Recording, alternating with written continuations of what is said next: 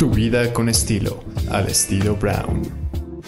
Me da muchísimo gusto saludar a un hombre que además lo siento muy cercano, es un gran amigo, un hombre admirable que nos ha mostrado muchas caras de la gastronomía, que lo hemos visto también en proyectos de televisión de gastronomía, que es un referente realmente de la gastronomía de México y es mi querido Aquiles Chávez. ¿Cómo estás, Aquiles, lindo? Muy bien, querida Mariana, la verdad que muy contento de, esta entrevista. Digo, en, muchos eventos siempre coincidimos y, corro a saludarte, a abrazarte, a besarte y, este, y me encanta platicar contigo. Eres una mujer que, que que, que, fascinan y, y, y, embelecen con su plática. Y me, encanta platicar contigo. Muchas gracias, Aquiles, querido. Que bueno, a mí me gustaría que nos que, eh, empezáramos por el principio. ¿Cómo fue que decidiste? Tú y yo ya hemos tenido pláticas anteriormente, pero hace mucho que no lo hacemos y hoy nos estamos poniendo como al día.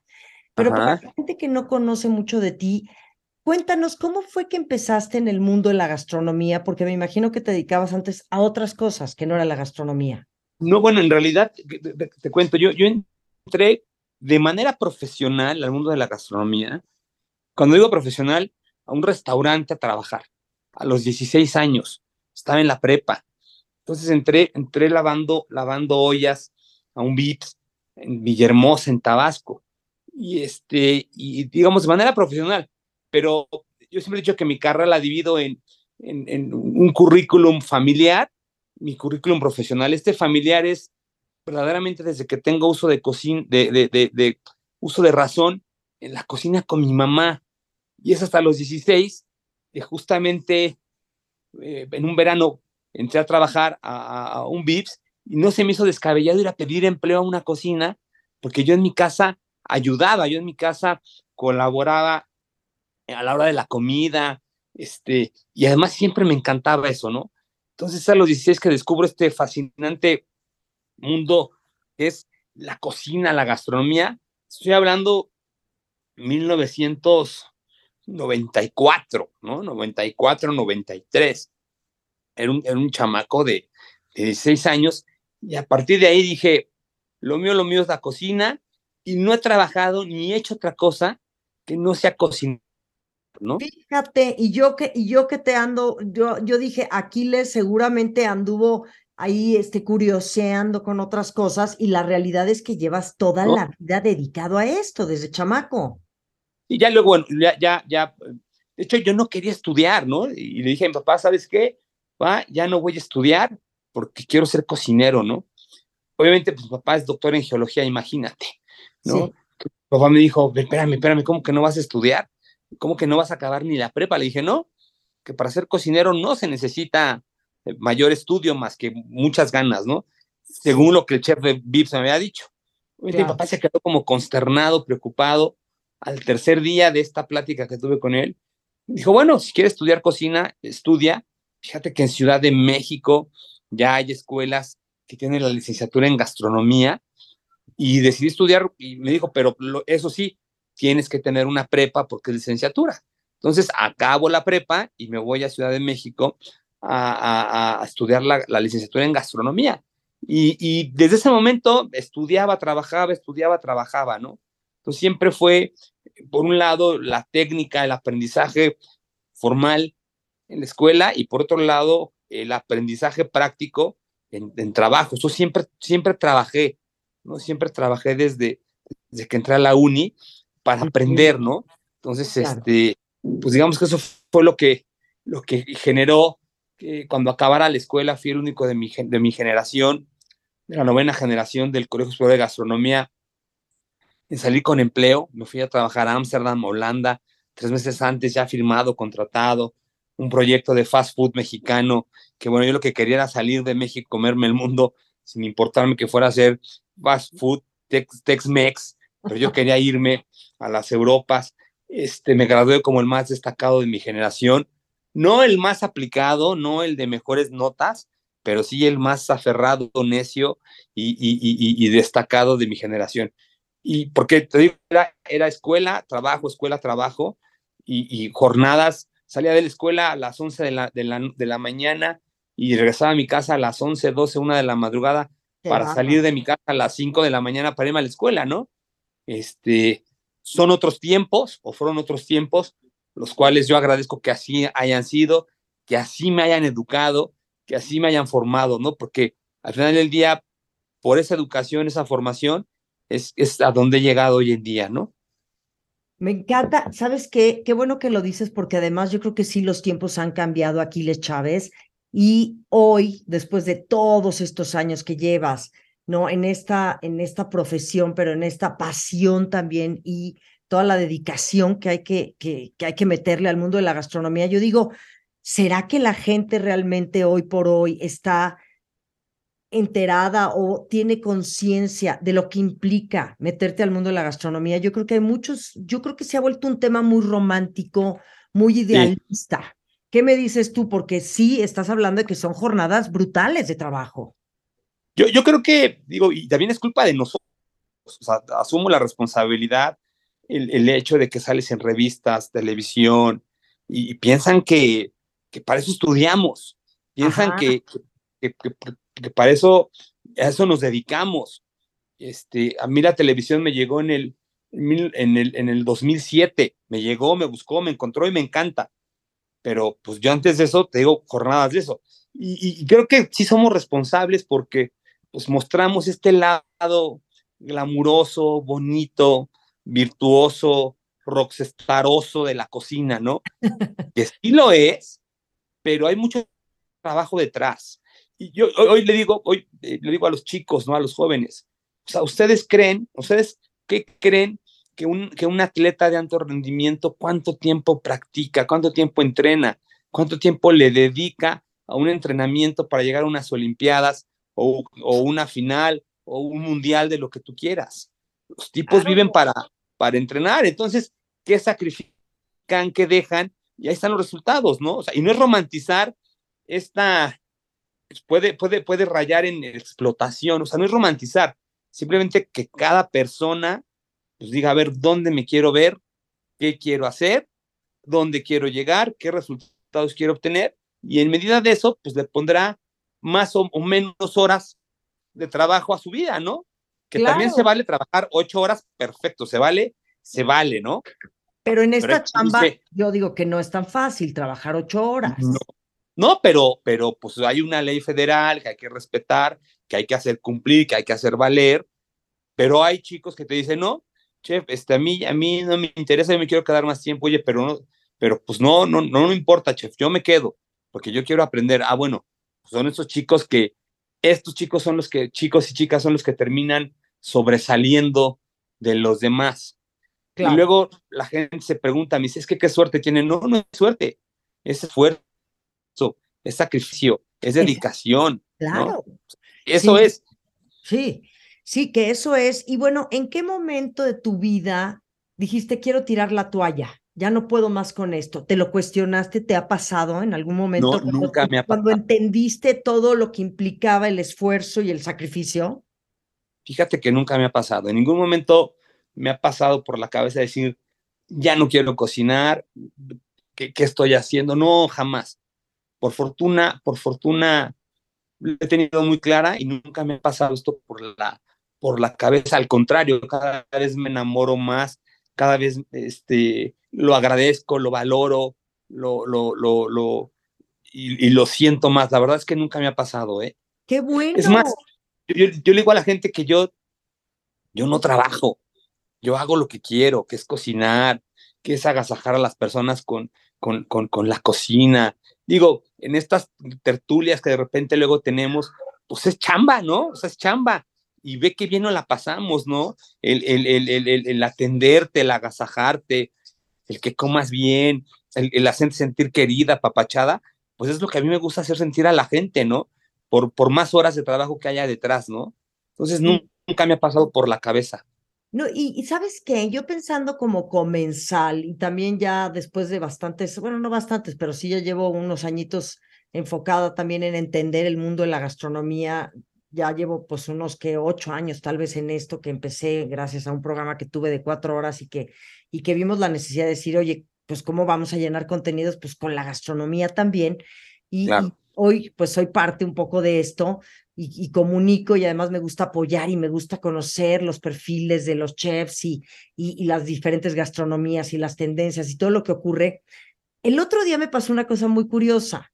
En un viaje en Los Cabos, que hicimos como un tipo picnic, que estaban dos chefs muy renombrados, vi todo, o sea, todo desde cortar las plantas en un huerto y llevarlas a la mesa y cómo, de, ahora sí que del huerto a la mesa y luego prepararlo, estos productos y estos platillos preciosos y nosotros comérnoslos, todos los comensales y ellos dos estaban parados ahí. Yo dije, ¿por qué no se sientan los chefs con nosotros? Porque también yo digo que es una cosa en donde también podríamos ser todos como esta comunidad que ustedes nos comparten, que ustedes son los que están atrás, picando piedra y creando, pero que a la hora de la mesa sería muy justo también que, que ustedes, grandes talentos, se sentaran a compartirlo. Aquiles. somos medios medio boyeristas. Nos, nos da placer verlos, verlos a ustedes comer, nos da placer verlos disfrutar, ¿no? Eh, más allá de, de sentarnos con ustedes, porque al final de cuentas, la, la, nuestra chamba acaba hasta que el comensal se va, ¿no?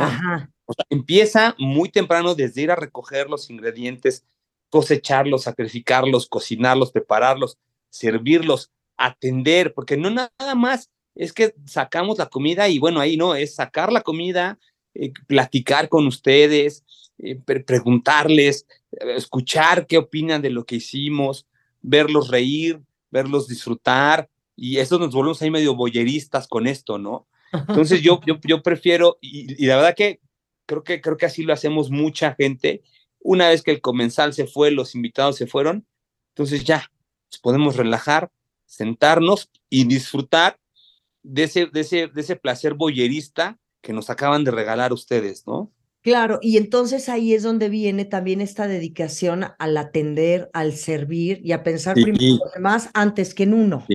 totalmente, totalmente. Nuestra profesión, mi profesión me encanta porque es una profesión que, que, que me, me, encanta servir. A mí me educaron para servir. Y hay que dejar muy claro que una cosa es ser este, servil y otra cosa es ser servicial.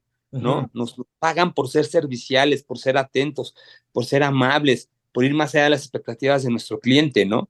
Y, lo disfrutamos. Yo verdaderamente disfruto, gozo, ver, ver a la gente como eh, disfruta lo que le preparamos. Bueno, dicen por ahí que de, aplausos no se vive, pero el cocinero sí pudiera vivir de aplausos, pero tenemos la necesidad de, de pagar colegiaturas y tener familia, ¿no?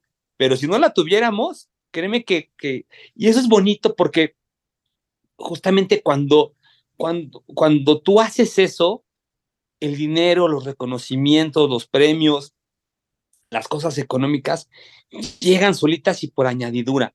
Te juro, te juro que jamás he dicho, voy a hacer tal cosa para ver cuánto gano. No voy a hacer tal cosa, voy a atender a, a tal persona o tal evento pues para satisfacer a mi cliente. Y, lo haces con esa cariño, con esa intención, y lo haces también que la recompensa llega solita, llega, este, y llega bien.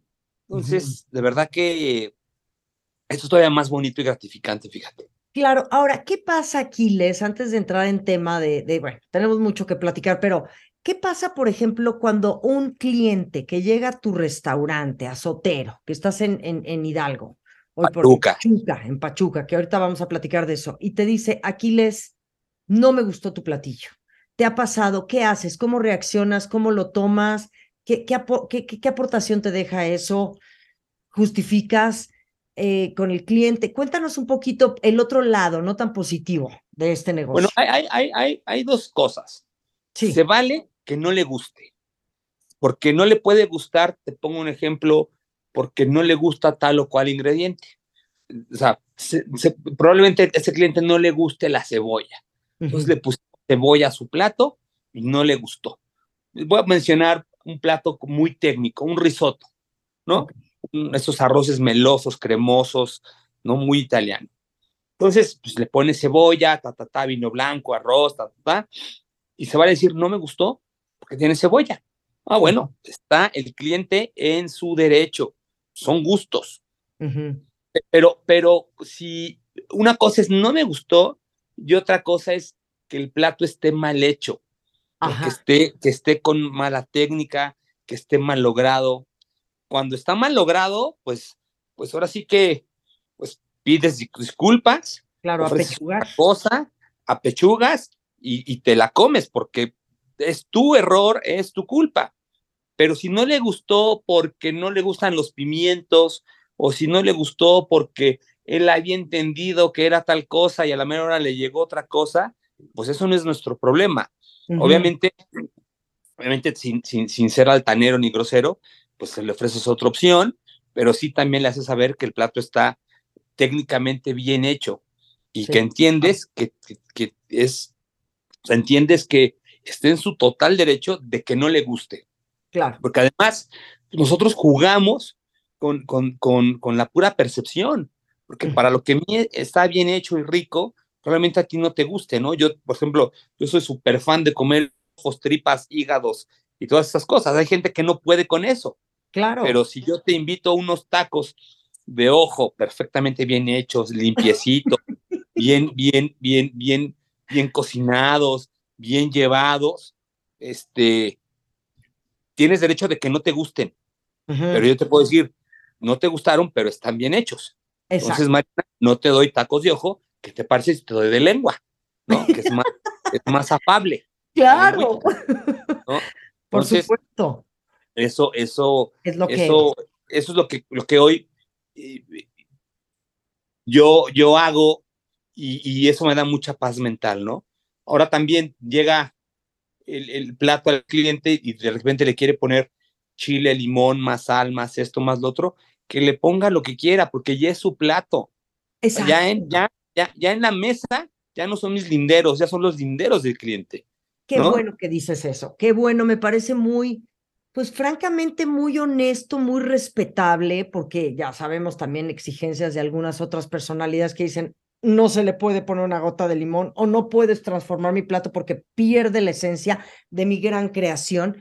Y la verdad es que pues uno como comensal dices, oye, pues si le falta que le eche tabasco, por decirte, digo, qué horror, ¿no? Igual le arruinas, o quiero echarle la salsita mexicana, o le quiero poner la sal, o fíjate que le faltó un toque de limón, bueno, pues también ya uno hace eso, ¿no? En la mesa. Claro, pues ya, ya es su plato, ya lo pagó, ya es responsabilidad de él, que los que, que se lo coma, que lo disfrute. O sea, hay, hay gente que, que, que no puede comer sin limón, y son sus gustos, ¿no? Este, no te ofendes por eso. No, yo le digo, mire, pruébelo, pruébelo sin limón, pruébelo, ya luego le pone limón, pero, pero dese, dese la oportunidad de probarlo como es. Y si, y si cree que le hace falta esta acidez cítrica que dé limón, póngaselo. Es más, ahorita le traigo más limones, ¿no? Sí. Porque al final de cuentas, pues, pues de qué se trata, de que regrese el comensal, de que, de que vuelva, de que se vaya contento, ¿no? De que, de que le demos el, el, el, valor de lo que está pagando, ¿no? De acuerdo. Ahora, tú eres, tú eres de Ciudad de México, pero, sí. tienes, pero tu corazón y tu vida está hoy en Pachuca, en Hidalgo. Te cuento, yo nazco en Ciudad de México, sí. me voy en el 92 a vivir a Villahermosa, Tabasco, en donde conozco a la que era mi novia, hoy mi esposa. Este, regreso a la universidad, a Ciudad de México, acabo la escuela, me voy dos años fuera del país, regreso a Tabasco nuevamente, en donde nacen mis tres hijos, mis tres hijos son tabasqueños. Ok. En el 2010 me fui a Houston a vivir, a abrir un restaurante de cocina mexicana del mar, se llama La Fichería, y en el 2015, en diciembre del 2015, me regreso a México para venirme a vivir a Pachuca en el 2016. ¿Por qué Pachuca? Porque mi mamá mi madre era de Tepeji del Río, de Hidalgo. Es el primer municipio de la carretera México-Querétaro, de, Hidalgo. Y yo aprendí a comer en Hidalgo. Yo, parte de mi, de mi, de mi niñez, de mi, estoy hablando desde, los, desde que tengo uso de razón hasta los 10, 12, 13 años, fin de semana nos la vivíamos en casa de la abuela en el rancho en Hidalgo, en Tepeji. Entonces, en mi casa se comía hidalguense, en mi casa se cocinaba hidalguense, y, y tengo, o sea, vaya, el producto de alguien se lo conozco muy bien, aunque aprendí a cocinar en Tabasco.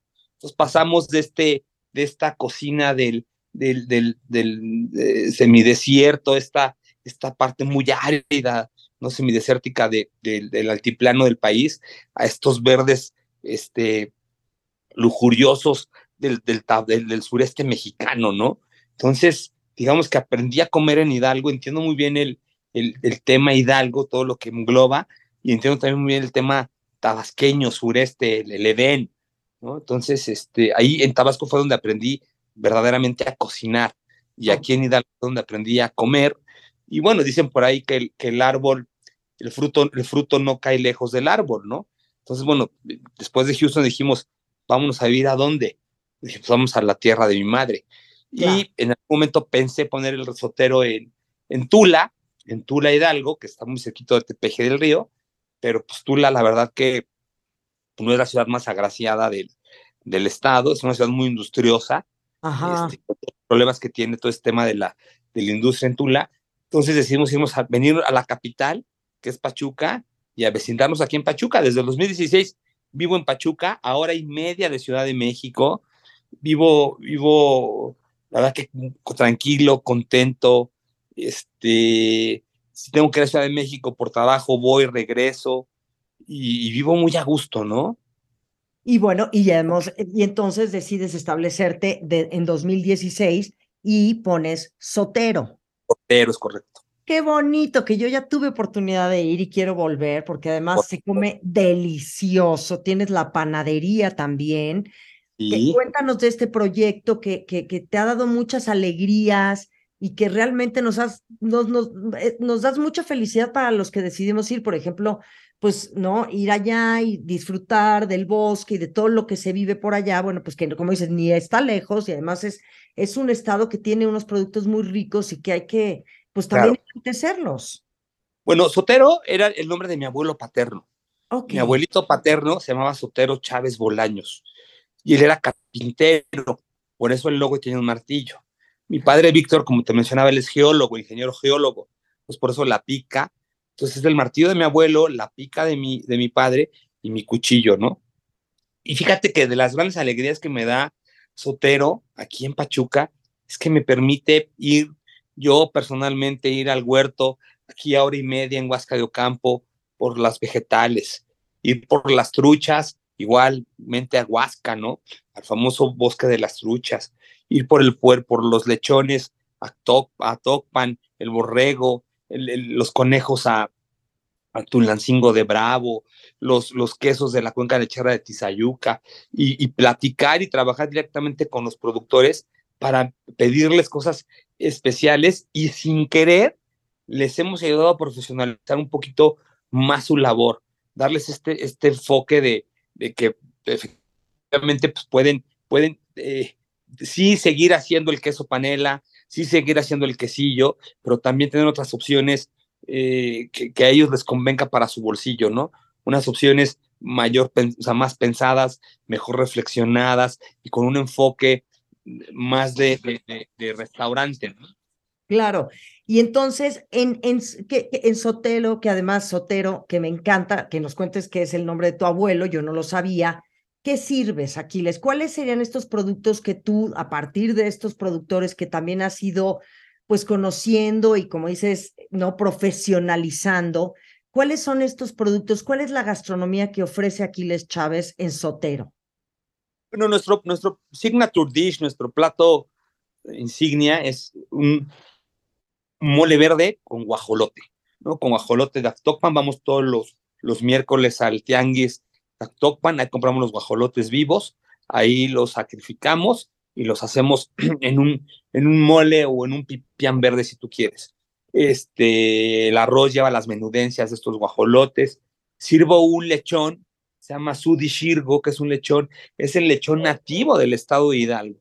Es un lechón, es un, es un cerdo negro, negro como el, como el negro yucateco, como el, como el pelón, pero este, a diferencia de estar pelón, tiene el cabello chino, chino, todo entorcijado. Y, y, por ejemplo, el caso de ello, de este, estos, de este proyecto de estas, de estas señoras de Shudi Sirgo, era que decían, es que no nos compran el puerco grande. No se los compraban porque resulta que son animales un animal de, de 130 kilos en pie, es decir, vivo, más o menos tiene entre 40, 40 kilos, 50 kilos de pura grasa. Entonces los carniceros locales pues no compran eso, porque el carnicero quiere carne, no grasa. Entonces justamente trabajando, trabajando con ella les dijimos, ¿sabe qué? Este, eh, señora Delfa, el, el, negocio suyo no tiene que ser el, puerco grande, que sea el lechón. Imagínate, este animalito es el único cerdo que nace con dos milímetros de grasa, dos ah. milímetros de grasa. Entonces con ellas, pues dijimos, ¿sabe qué? El, el negocio tiene que ser, eh, sí, el pie de cría, ¿no? Sí, la genética, pero también tiene que ser el lechón, el puerco chiquito y, les cambió la vida y les ha ido muy bien.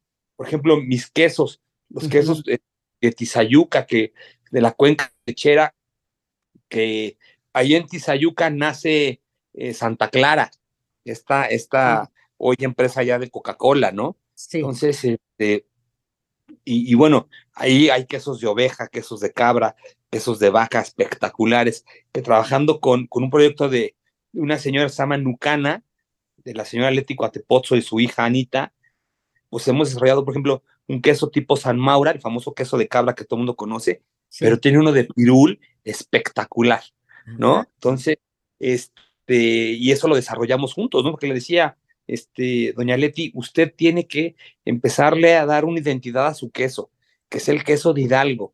Eh, ya dejarnos el, el tipo fulano de tal o la copia de tal, no, ¿qué vamos a proponer nosotros, no? De acuerdo. Lo mismo pasa, por ejemplo, con esta ginebra que se hace en, en, en claro. Quilpan, eh, lo hace un amigo mío, un indígena ñañú, que su familia, se, sus abuelas y sus mamá, su mamá se dedicaba a la herbolaria, a curar con hierbas, ¿no? Hierberas. Y entonces este Guillermo Fuentes, el maestro Guillermo Fuentes, pues estudió, se puso, se metió un curso de, de destilados y dijo, voy a hacer una ginebra. Entonces imagínate, esa ginebra es una ginebra que hoy, hoy les ayudamos, les, les insistimos en que tenía que plantar su propio maíz para hacer su alcohol. Compraba maíz y destilaba alcohol. O el alcohol de Happy, que Happy en, en ñañú significa bendito bendecido, es maíz del maestro Guillermo Fuentes. Eh, los 32 botánicos que tiene, 30 son del Valle del Mezquital de recolecta, de, de, poda, este, se cocina en olla de barro, con masa, con mezquite de, con mezquite de, de se, se, cocina con en alambique de barro. O sea, no sabes este, este, este proyecto que tiene Memo Fuentes con Happy, J-A con diéresis, P-I, eh, que, en lengua ñañú, que los, que los ñañús son los otomíes del Valle del Mezquital. Nada más que ellos no se otomíes, se denominan pueblo ñañú. ¿no? O sea, los otomíes del Valle del Mezquital se autonombran ñañús, ¿no? Entonces, este... Aquiles, qué, qué belleza, Aquiles, que nos estés hablando de esto, porque tú nos estás dando a conocer y le estás brindando también la oportunidad juntos. Yo me acuerdo que en algún momento recibí este, esta ginebra, que además me parece curativa, pero sobre todo, como dices, hacer todas estas alianzas y poderle abrir también la oportunidad a mucha gente de, de, pues de, crear un producto único, auténtico, de ahí. Sí, totalmente. Digo que, además, eso que te estoy diciendo, ese tipo de trabajo creo que eso ya lo tiene que, ya los cocineros lo tenemos que hacer. O sea, no es, no es si queremos, ya tenemos que trabajar así, trabajar, o sea, te, pongo un ejemplo, yo cuando estudié, pues nos decían, pues que el menú tiene que haber salmón con espárragos.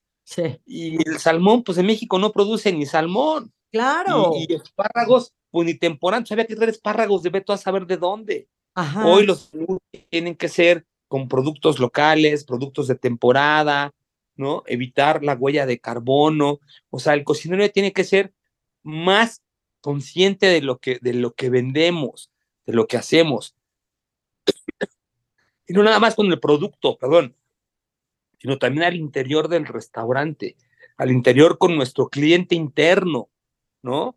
Por ejemplo, todos los colaboradores tengan seguro social, prestaciones, las, las de ley, este, si puedes darles más, pues darles más, ¿no? Este, el, que se vive un ambiente eh, sano mentalmente en el restaurante, ¿no?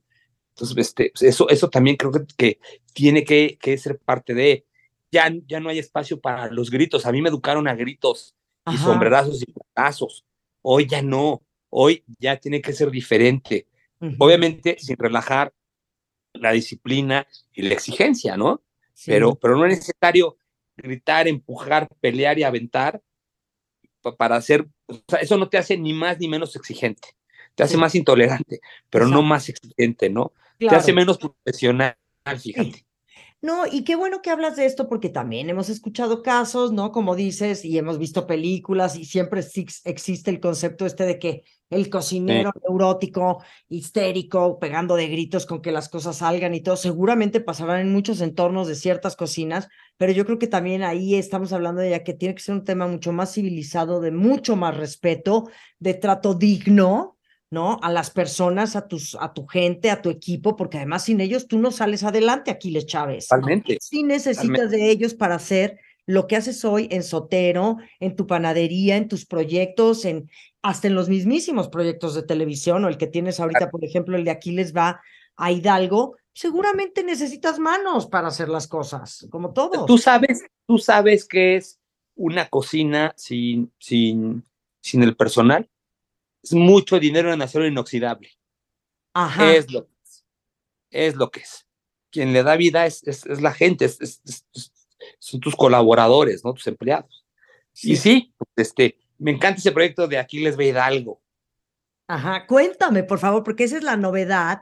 Digo, nada más para hacer un poquito de contexto de la gente que nos está escuchando. Bueno, has tenido proyectos de televisión que han sido súper importantes, que bueno, Cuentan, o bueno, yo, yo voy a decir, yo quiero decir cuáles son los proyectos que ha estado Aquilísimo, El Toque de Aquiles, Aquiles en Houston, Moto Chefs y también en Top Chef México.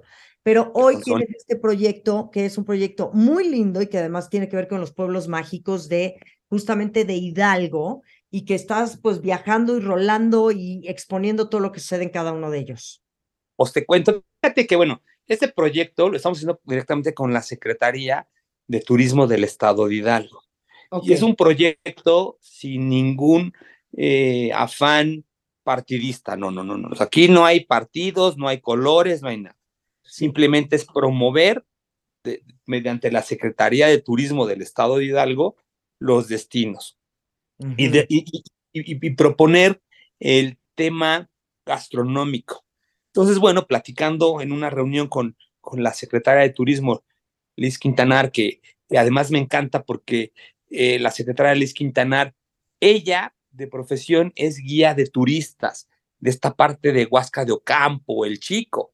Entonces le invita a participar en la secretaría como secretaria, como responsable. Entonces tiene, tiene todo este pulso, todo este pulso de, de, de, de un prestador de servicio y conoce las necesidades que tenemos nosotros, ¿no? Como cocineros, como guías de turista, como prestadores de servicios turísticos, ¿no?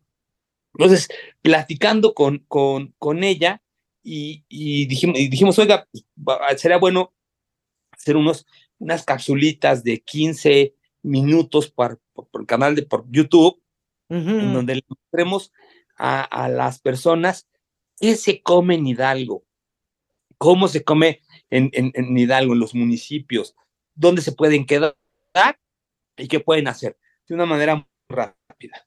Y obviamente me, me encanta porque, déjate cuento ahora sí que, que out of the record, no estoy cobrando, lo estoy cediendo mi imagen, mis uso, mi uso de imagen al gobierno del estado con la única intención de difundir, de promocionar el destino Hidalgo. Porque aquí vivo, Mariana, Aquí viven mis hijos, aquí, aquí pago impuestos. Si entre más gente venga de fuera con nosotros, pues es mucho mejor. Y, y, y, y yo creo que, como, como, como ciudadano, pues es lo que tenemos que hacer, hay que sumar, aportar nuestro granito de arena. Entonces, digamos que el gobierno del Estado nos da todas las facilidades, nos da la plataforma, los medios, por así decirlo, pero yo no le estoy cobrando ni un quinto, lo cual eso me llena, me llena de, de orgullo porque pues este, pase lo que pase, a mí nadie me va a decir, oye, pues te dimos, no, pero mentira, a mí no me dio nadie, nos dimos, nos estuvimos apoyando y trabajando con un mismo fin, que es difundir los municipios del estado de, de Hidalgo, que conozcan su riqueza gastronómica, que sí, todo el mundo dice Hidalgo, barbacoa, pastes, pulque. Ajá. Efectivamente, sí somos pastes, pulque y barbacoa, pero somos más que eso. Pues bueno, les ve Hidalgo, es una serie de 36 capítulos en donde vamos a poner uno cada mes Ajá. de 15 minutos. Arrancamos, obviamente, el, el, el, el último, eh, va a ser, se estrena cada, el último domingo de, de cada mes. Es decir, en el mes, el último domingo de marzo, estrenamos Huasca de Ocampo, que además Huasca, para los que no sepan, fue el primer pueblo mágico de México. Entonces, Ándale, este, fíjate. Sí, fue el primer pueblo mágico de México, Huasca de Ocampo. Y además aquí hay una, hay un, hay un eh, certificación que se conocen como pueblos con sabor. Ajá. pueblos que tienen esta, este bagaje gastronómico de, relevancia y de, y de importancia, ¿no? Cultural, etcétera, etcétera, ¿no? Sí. Entonces, de eso, de eso va, de eso va, de eso va. Aquí les va Hidalgo. Y este, y la verdad que Estás contento, estás feliz, Muy. qué bonito. ¿Sabes por qué? Porque estoy volviendo a conocer y a redescubrir el estado de Hidalgo. Eso, eso, Aquiles, me encanta, me encanta, te felicito por este proyecto, por esa pasión que le estás invirtiendo, como dices, no todo es lana, no todo es cobrar. Yo, yo pienso como tú, yo creo que las cosas que nos apasionan en la vida hay que hacerlas de verdad, genuinamente y de corazón. Tú eres una apa- apasionada de la gastronomía y de lo que haces. Qué bueno que nos muestres Hidalgo, porque yo creo que es un estado en que todos necesitamos conocer más de Hidalgo. Entonces, qué mejor que hacerlo a través de ti, Aquiles Chávez, que es Aquiles va a Hidalgo. Entonces, me encanta, mi cielo. Te agradezco mucho. ¿Dónde está ubicado tu restaurante y dónde podemos seguirte en todas tus redes y ver el proyecto? Bueno, eh, Sotero se encuentra en la ciudad de, de Pachuca de Soto Hidalgo. Está muy cerquitita del, centro, está literalmente a 15 minutos caminando del, del famoso reloj de Pachuca, es en una zona muy céntrica. Ahora sí que googleamos o ponemos en el Waze Sotero y te manda, ¿no? Ay, me encanta platicar contigo, Aquiles. Igual a mí, igual a mi Marianita. Sí, bueno, mi querido Aquiles, cuéntame, porque también antes de despedir este programa y hablar de Aquiles va a Hidalgo y todos estos proyectos tan padres que traes, a mí me cautivó tu proyecto de la panadería. En serio, se me hace que haces un pan exquisito, el lugar es bellísimo. Los otros productos que promueves de todos estos productores cercanos que, que vendes, pero cuéntanos de la panadería.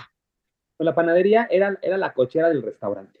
Entonces, en- en plena pandemia, acuérdate que la pandemia nos mandaron a cerrar en marzo del, del 20 y en noviembre de ese 20 decidimos abrir panadería y modificamos la, la cochera con este espacio para el expendio de pan. Este, y bueno, todo nuestro pan es de masa madre, salado, y nuestro, nuestra bollería es con mantequilla 100%. Entonces es un pan muy cuidado, hecho en poquitas cantidades, con mucho cariño, con mucho amor, y la verdad que nos ha funcionado bastante bien, que inclusive eso dio pie a que abriéramos Sotero ya desayunos. Entonces hoy por hoy Sotero abre de, de ocho y media de la mañana hasta seis de la tarde, requitamos el horario de cenas, y este, la verdad que nos está yendo, nos ha ido muy bien con tener desayunos y comida nada más, ¿no? Y la panadería, bueno, pues es, es, es una gran ancla en el restaurante. Y, y sin ser panadero, tuvimos que estudiar, investigar, prepararnos, eh, prueba y error, pero creo que ya le encontramos la manera. Entonces, pues está Sotero aquí en Pachuca de Soto, en Hidalgo, a un lado del restaurante, o del mismo restaurante, está la panadería, ¿no? Y bueno, en, en el, en el, al interior del Hotel Princess Mundo Imperial, en, en Acapulco, ahí llevamos el restaurante de playa que se llama Beach Club by la Fichería de Aquiles Chávez. Ajá. Este marisco guapachoso, rico, sabrosón. Entonces, imagínate, digo que tengo la mejor vista de todo Princess porque por un lado tengo el revolcadero, la playa, las albercas, palapa, rico. Entonces, pues llegar y comerte ahí un, pescadito, taquitos de marisco, Chito. Ajá. Sí, Chito. Entonces, pues tú digo, entre, entre Acapulco y, y, y, y, Pachuca me la vivo, ¿no? Entonces, verdad que muy contento con esos dos proyectos, ¿no? Qué bueno, mi cielo, pues cualquier novedad, cualquier noticia, cualquier proyecto nuevo que venga, por favor, háznoslo saber. En algún momento piensas replicar en Ciudad de México, ¿lo has considerado o tú vas a conservarte allá en Hidalgo y nosotros vamos a ir para allá a visitarte? La neta, me pienso quedar aquí. La verdad que disfruto ir de vacación, disfruto ir con la Ciudad de México, pero ya vivirlo es completamente distinto Ciudad de México, ¿no? Inclusive, déjate adelanto, estoy por ahí ya trabajando, cocinando un proyectito en Mineral del Chico, ese otro pueblo mágico de Hidalgo, en donde la cocina tendrá que ser así, una cocina muy chiquita, una cocina muy confortable, una cocina de netamente de temporada, de producto, que espero el año que viene ya estarlo abriendo, y evidentemente, pues, si vas a ser la primera en la lista de invitados, que nos vengas y nos acompañes y pruebes este proyectito, del cual nomás ahí te avientes, te busca pie. Perfecto, mi cielo. Bueno, yo, yo quiero decirlo aquí públicamente, soy fan tuya, me encanta tu energía, eres un hombre con una energía tan bonita, tan auténtica, tus bigotes que estoy viendo en esta cámara, tu barba, siempre tu manera de vestir, tu originalidad y sobre todo tu generosidad. Eres un hombre sumamente generoso desde tu forma de cocinar, desde tus abrazos, tu cariño, esta plática. Entonces yo te deseo que sigas siendo así de feliz como nos los muestras a través de tus platillos, de tus lugares, de tu panadería, de tus proyectos, de nuevo proyecto que traes aquí les va a Hidalgo, todo, porque eres único y eres una, eres una joya, eres un tesoro de México en la gastronomía. Mariana, te mando besos, te agradezco y me encanta platicar contigo. Sí, y nos vemos pronto. Me toca ir para allá. ¿Ok? pero tengo que dar una paseada buenaza. Órale. Pero de 24 horas, ¿eh? No, no, bien. Nos vamos con tiempo. Te lo organizo y tú déjate querer nomás y apapachar. Perfecto, mi vida. Muchas gracias. ¿Dónde te seguimos? Compártenos tus redes, por favor Instagram, Twitter, Facebook y TikTok, que no muy le entiendo al TikTok, pero es arroba Aquiles Chávez. Ok. Besos y cariño para ti. Muchísimas gracias. Abrazos y apapachos, Marianita. Te quiero.